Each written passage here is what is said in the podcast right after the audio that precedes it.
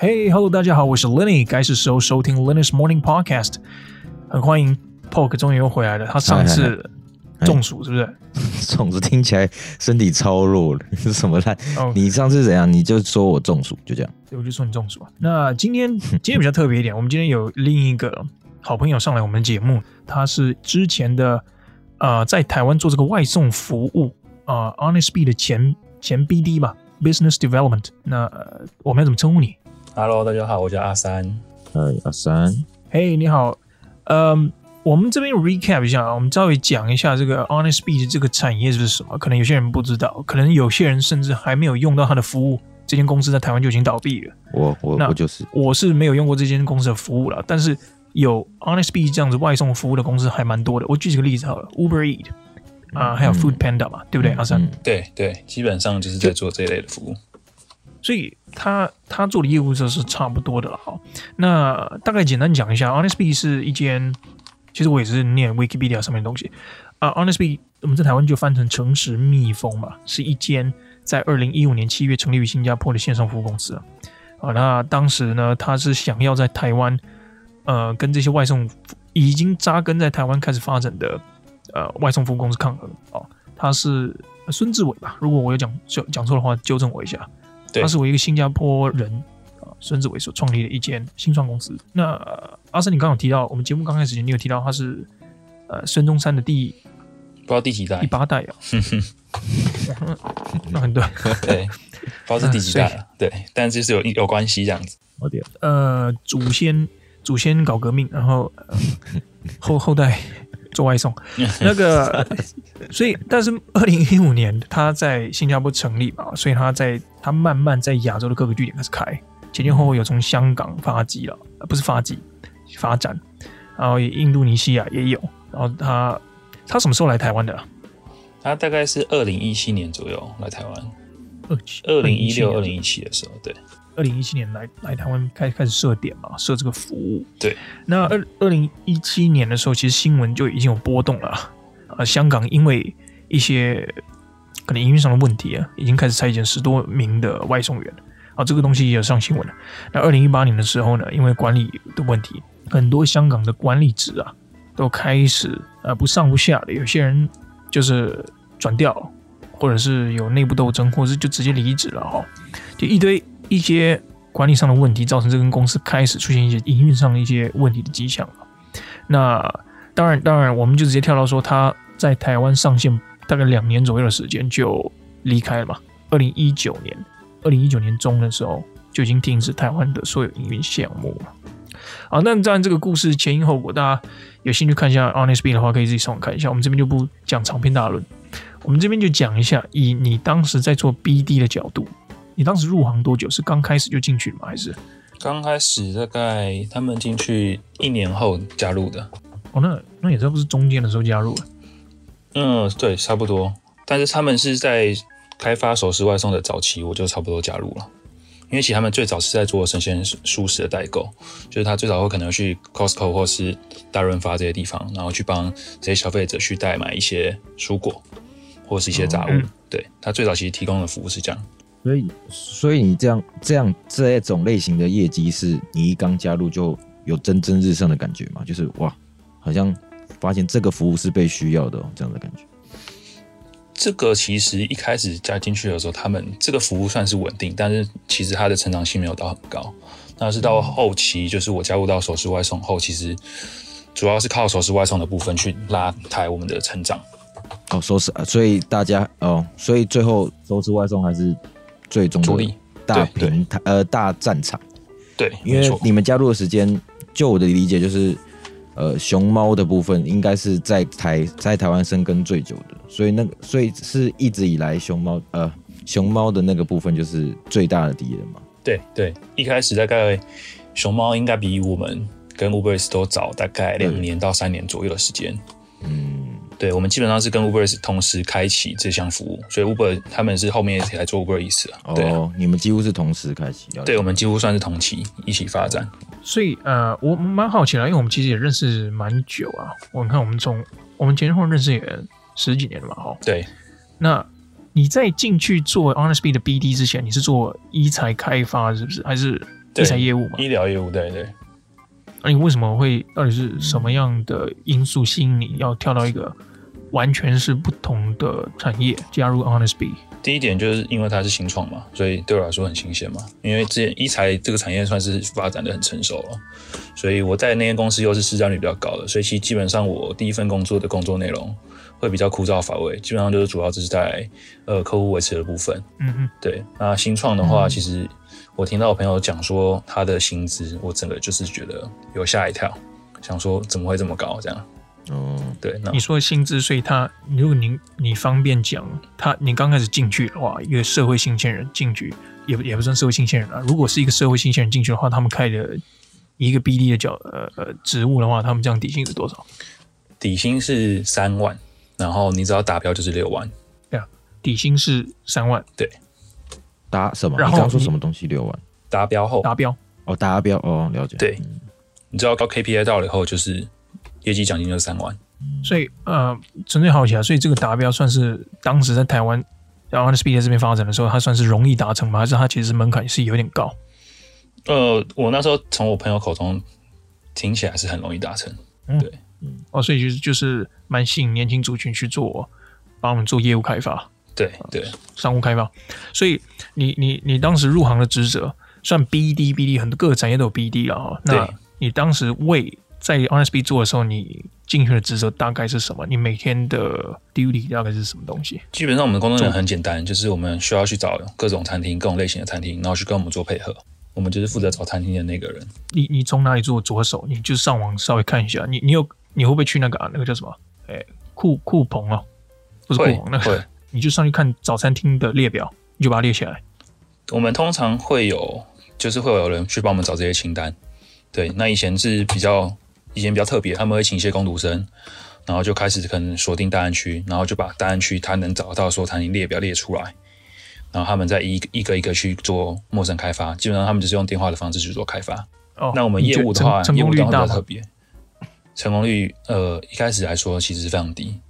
我讲一下我自己的经验哈，我一开始可能我刚加入的时候，我朋友带我去，我们那时候是要准备开发大致内湖区，然后我们大概一个礼拜进去发了三百张名片，就等于是我们大概开发三百间餐厅，然后回来了大概只有一间愿意跟我们配合的。嗯嗯，对，哇，嗯，这这边我蛮好奇啊、呃，想问一下，就是 Food Panda 在你们进来之前就已经有做了，但是即便这个外送服务的观念已经萌芽。你们后来后进的人呢，还是很难做吗？还是很难打动台湾的在地的这些餐厅，想要跟你们签约？对，因为其实基本上，你觉得为什么？为什么？因为其实它就算是你刚刚讲，就算是有点刚萌芽的阶段，但其实还不到成熟。就它大概在就是初期，然后可能快要中期的这个阶段。所以其实有些老板他觉得说，哦，我跟 Foodpanda 已经合作，那我干嘛要多你一家？他会有这样的想法，他不会想说，哦，哦其实我多你一家对我来说没有差。就是多多一个平台，多一个通路这样。嗯哼，对。那那时候跟你们签有什么好处？如果已经跟 Foodpanda 签的话，我我们 on 你们 Honestbee 要怎么打进去？要怎么说服？嗯、那时候 Foodpanda 其实很狠。那时候 Foodpanda 其实有个所谓的叫做竞业条款，就他会为了怕我们这些其他的人想要进去抢他这个市场，嗯、他就会说：哦，你今天只能跟我 Foodpanda 签。假如说你今天跟其他业者签的话，同质性的业者签的话。我可能就是把抽成的部分，可能就是从可能原本的三十趴调成到四四十趴，嗯，或者是说我就直接跟你解约，对，嗯，但其实、嗯、对它有这个成熟的条款，但其实这个东西是没有不具法律效应的，对，嗯嗯，哦哦，就他没有办法阻止你去跟其他的业者去合作，所以基本上你们在开发的时候一定会一直特别强调这一点，对不对？对，我们当然是用这点去打打 Foodpanda，嗯，对。我我有点不太理呃不太同意，不是不太同意，不太理解你的讲法，就是再开一个通路这件事情对他们来说没有影响，是你们当初开发通路的时候就刚开始初初期开发的时候是不没有什么上架费用的，是不是？对，我们基本上很单纯，完全没有其他费用，就是他有卖才有抽，所以其实对这些商来说，哦就是嗯、对，只是没有完全没有损失啊。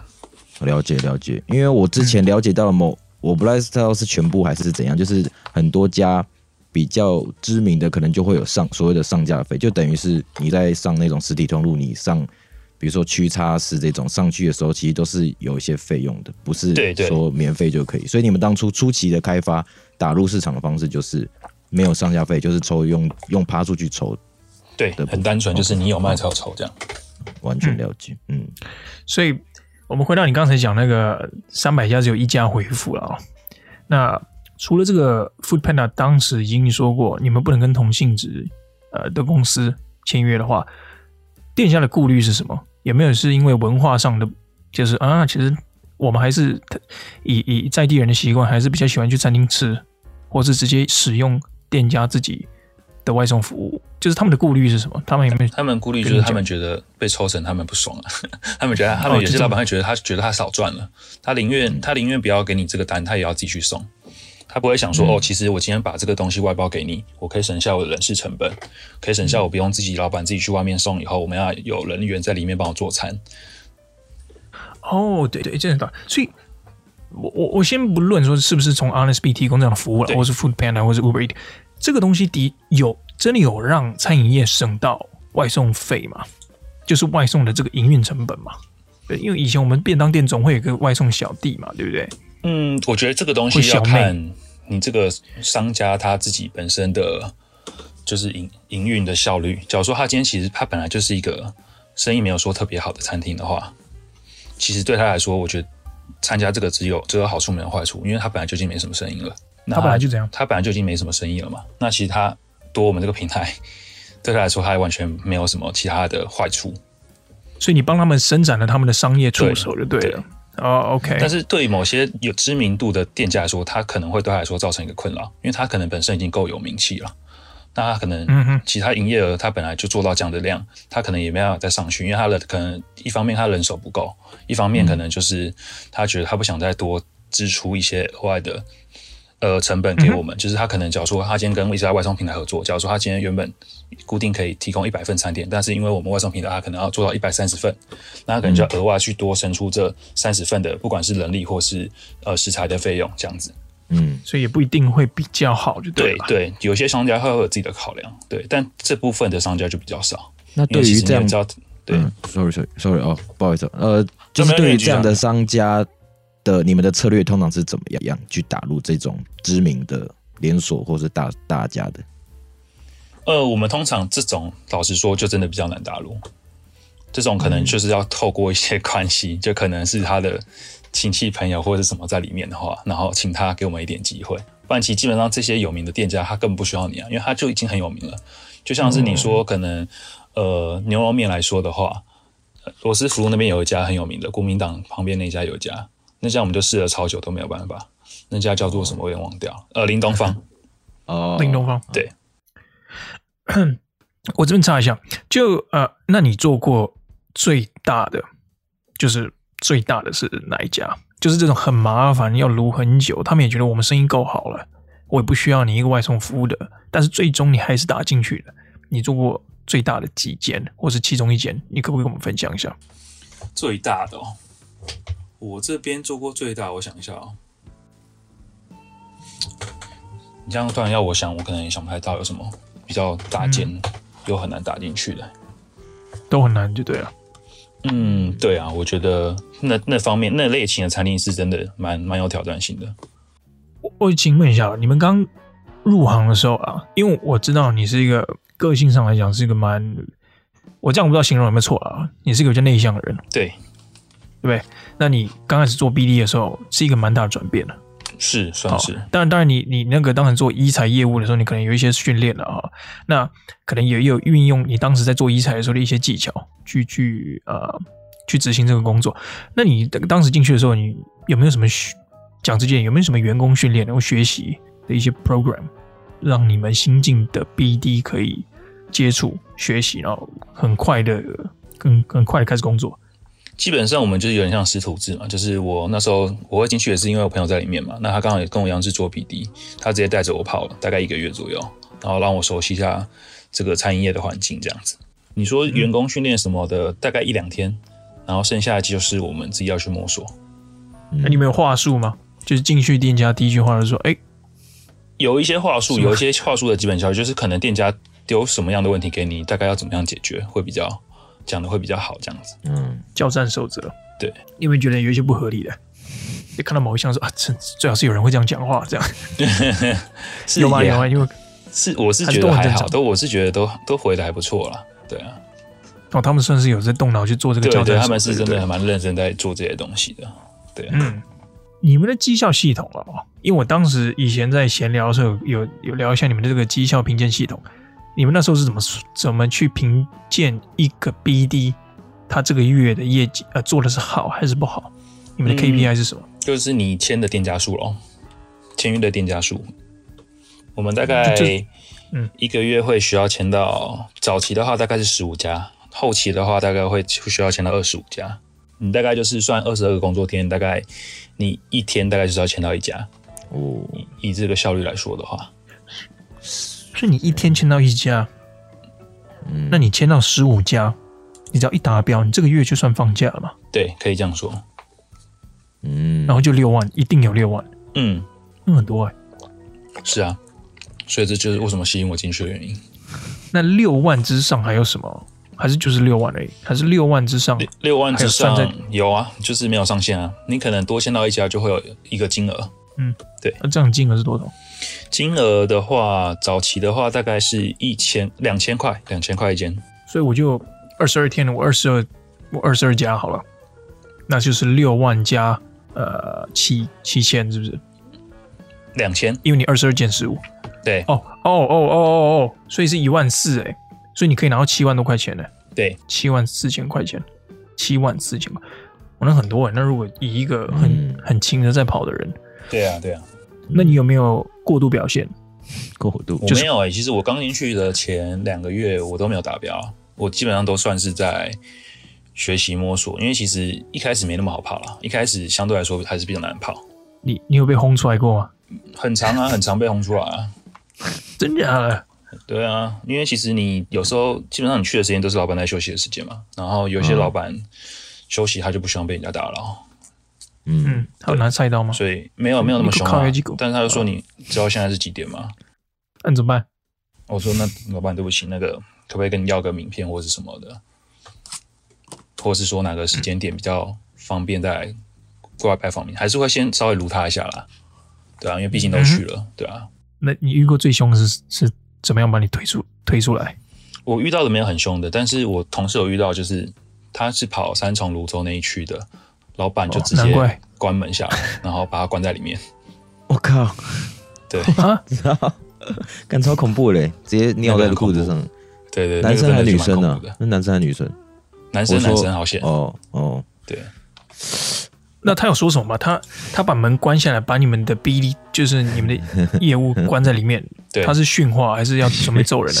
就是直接训话，说你有没有搞清楚状况？哇，对，嗯，这也太极端了吧？嗯，当然也是出来混口饭吃。所以其实还真的蛮恐怖的。对，真的。难怪你当时要健身。没有了，没有了。准备随时要开打，对不对？对，随时准备 fighting。没有，还是你是把人家压在地上签字？完全老板要不要先？要不要先？老板要不要先？而且握着他的手，对，抓着这个一支笔，叫他签。你你你之前有跟我提到说，你要有时候你做太多，做太呃，就是你已经达标，甚至超标太多，嗯、你们有这个会长单这个东西哦？你可不可以稍微再跟我解释一下？因为我那时候其实没有听得太清楚是为什么。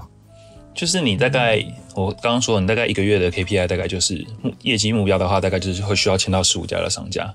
那我们通常都不会签到十五家这么少，因为其实因为你每个月都会需要归零嘛，每个月都需要一个业绩目标，所以我们通通常会希望说自己跑起来轻松一点的话，你大概每个月会大概多跑，会多跑个七八家，也就是说你一个月大概会。假如说这个月的目标是十五家，你大概需要跑到二十二家、二十三家，这样你下个月会跑起来会比较轻松，你会比较有一个时间弹性去做调整，不会说每天都为了业绩，然后一直一直追、一直追、一直追，其实很累。嗯嗯，对。那有些比较厉害的，有些比较会有比较会签约的店呃的业务的话，他可能一个月可以签到五十家，但是他知道说他这样子一次丢出去，他很快就他很快就要再重新再跑跑跑业绩，所以对他来说也是很累。所以我们不会，他可能签了五十家，他可能这个月就丢，先丢三十家出去。那他是不是下个月他只需要签十五家？可他还有二十家留着，很强哎、欸！一个月做了两个月的事，一另下个月就休息。哇，对。所以你们那时候很多 BD 是做一个月，会不会去休个一十天这样子出去玩啊？呃，其实我们蛮常这样做的，我们整个业务的团队蛮常这样搞的。嗯，那这样其实这个，我我我必须讲了的，先撇开诚实蜜蜂最后怎么去对待店家了哦，那个当然是负面新闻是蛮多的，但是以这样的，我我觉得这样的文化是好的。嗯，以以员工来讲的话，因为大家就是看实力。你你你就是没有办法混，你没有办法混，你在家里面你就是没有业绩。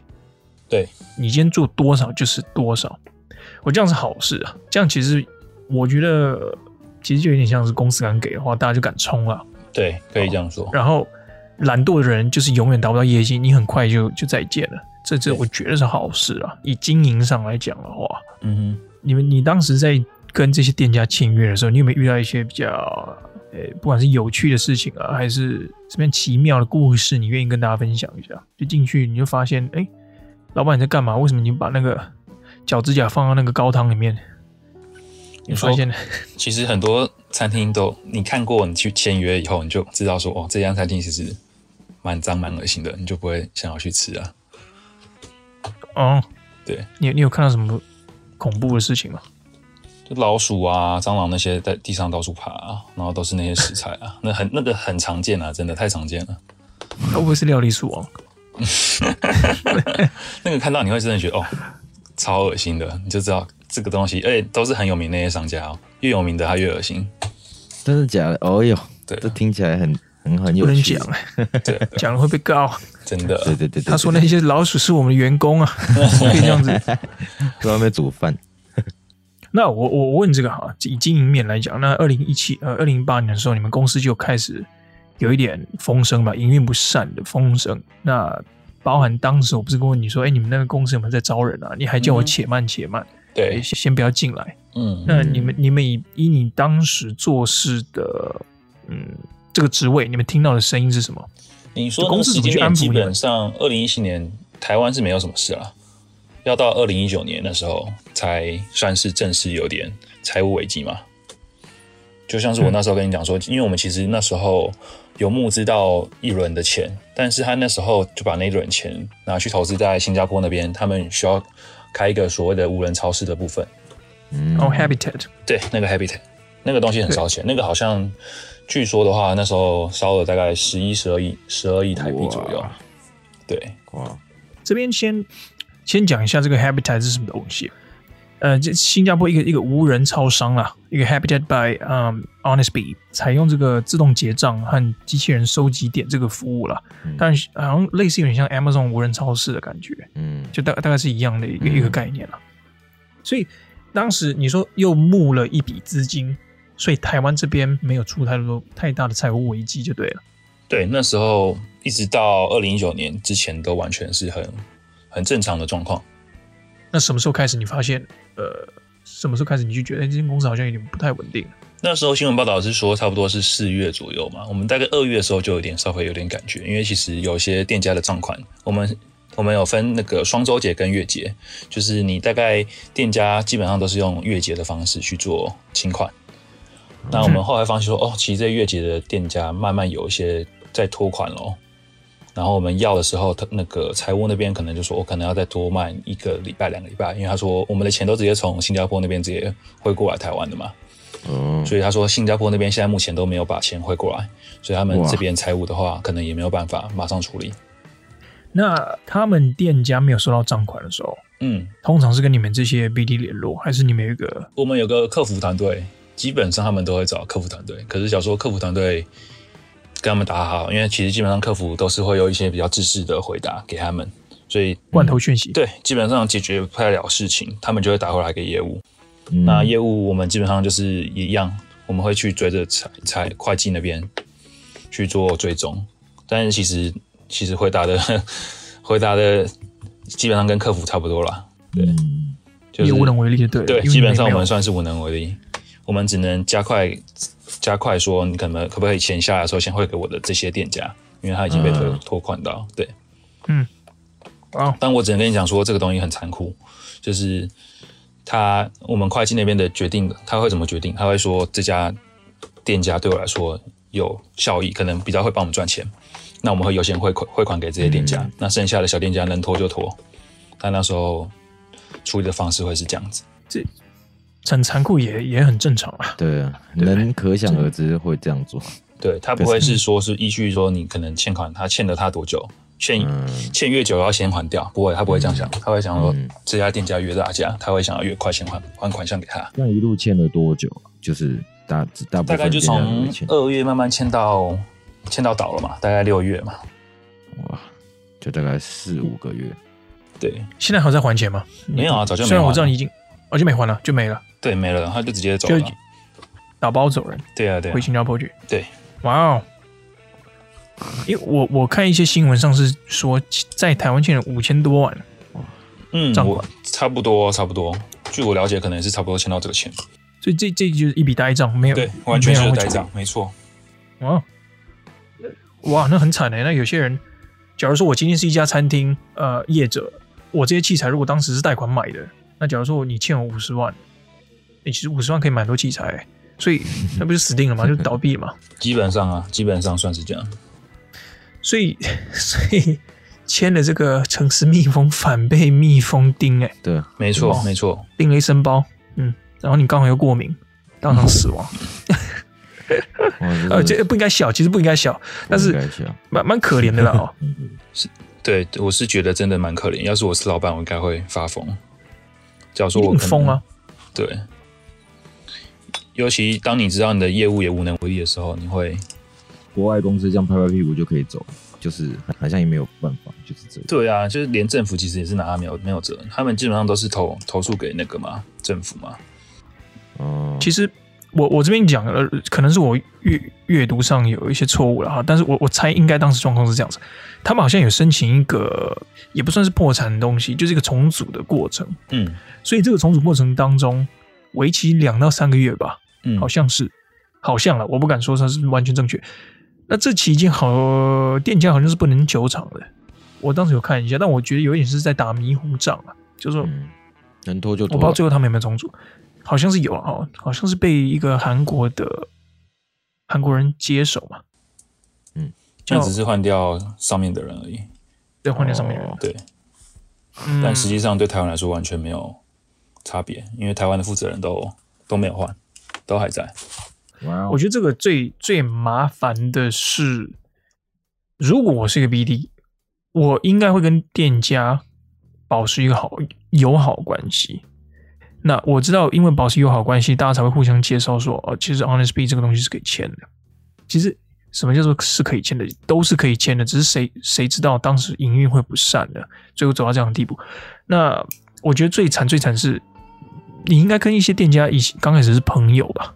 是，那这怎么办？这不就很尴尬吗？就这，对啊，基本上就被夹在中间啊。而且还还好的是，其实我跟那些是朋友的店家，我其实很早就跟他们讲说，我大概一月、二月大概就跟他们讲，你钱没有收到就不要再接单了。所以他们基本上受到的损伤会比较少。对，所以你是诚实的。对对对，我基本上就是会跟他们讲说，公司目前就是款项的部分。会会拖欠到，因为很多店家会跑来问我说：“哎、欸，那你们这样公司到底有没有问题啊？你们这样一直欠钱。”那其实我们当时比较尴尬的是，我们其实也被蒙在鼓底，我们根本不知道说我们公司快倒了。因为其实我们台湾的老板一直跟我们喊话说：“我们公司不会倒，我们公司不会倒。”现在目前都还很正常在经营。你你们其他业务也是这样做吗？还是有些业务也是反其道而行？就是我还是照签，我就是我知道公司快快不行了，但是我就趁这个时候就一直签，一直签，一直签。有有有这样的人存在吗？还是大家都很保守，就是默默在帮这些店家说：“哎，你不要再接单了，任何有从 HonestBee 的 App 上面订的就不要接。”我们基本上业务口径都是一致啊，我们都会希望我们自己的店家就是有被拖到款项的，基本上会建议他不要接。对啊，所以你们才是那群真正的城市蜜蜂哎、欸，也没有也没有说对啊，就只是因为我们都知道公司。因为我其实我们其实也没办法，就是无能为力嘛。因为公司欠钱，我们根本也没办法帮我们去偿还这些钱啊，对啊，所以我们只能给他一些良心的建议，就是哦，你就不要再接单了。对，我觉得我们公司可能目前我不知道有没有问题，发不出钱，对，但是我知道他的钱发不出来。那你们自己会不会？哦，sorry，你先讲。嗯，没关系，你继续讲，继续讲。呃，因为因为我在想说，那你们自己也会不会怀疑你继续跑之后也拿不到钱 这件事情？有我们有我们有在爬，所以其实我们也会变得比较保守一点，就是我们其也不会这么冲了。对啊，然后其实，在那个中间，大概二月到六月六月这个之间，其实很多人就已经离开了。嗯，他们觉得可能公司有点问题，他们可能就先把工作先找好，然后直接跳跳到其他地方去了。跳到通常跳也是跳回跳到另一家电商吗？还是很多人就通常新创产业的，他们基本上都是在新创里面跳来跳去啊。因为其实新创其实圈子其实非常小。嗯，了解。所以当然你最后是做到，你是做到公司撤出你才离职嘛？对，我就是你算是最后一批员工这样。对，那你你当时的感想是什么？我蛮我蛮好奇，是从你本身，不要说整个团队，你你对这件事情你有什么感想？感想我是觉得台湾的店家很可怜啊，因为我知道的，就是像你们刚刚讲的那些，基本上那些店家欠的总额大概是五千万嘛。那其实很多店家都是跟我保持关系还不错，嗯，但是我却无能为力。其实我到后期很多店家打来给我，我基本上已经，我其实我已经不敢接电话，你知道吗？我已经直接不接电话了。就是你知道你我。你接了你，你你就只能被他干掉，然后你没有、哦、没有什么事情可以帮助他了。应该各种吧，各种干掉，还有那种应该有那种很难过很难过那种，听到都对啊对啊，那那种真的是会，对啊，嗯嗯，太变态这种，这个这也没办法。所以我我我我觉得现在这个外卖服务了，我我在北美这边也是有使用外卖服务，它的方便程度的确是无人能及啊，你就是按个几下。然后他会跟你讲大概什么时候会送到，而且都还算蛮准时，而且是即时的，你可以看到那台车在移动。那你你当时在公司的时候啊，有没有？它是一个欢愉的气氛，还是公司有一些比较变态的地方？公司气氛其实蛮欢乐的，对我们业务团队来说的话，嗯，因为其实我们上班不用没有打卡，没没有打卡制嘛。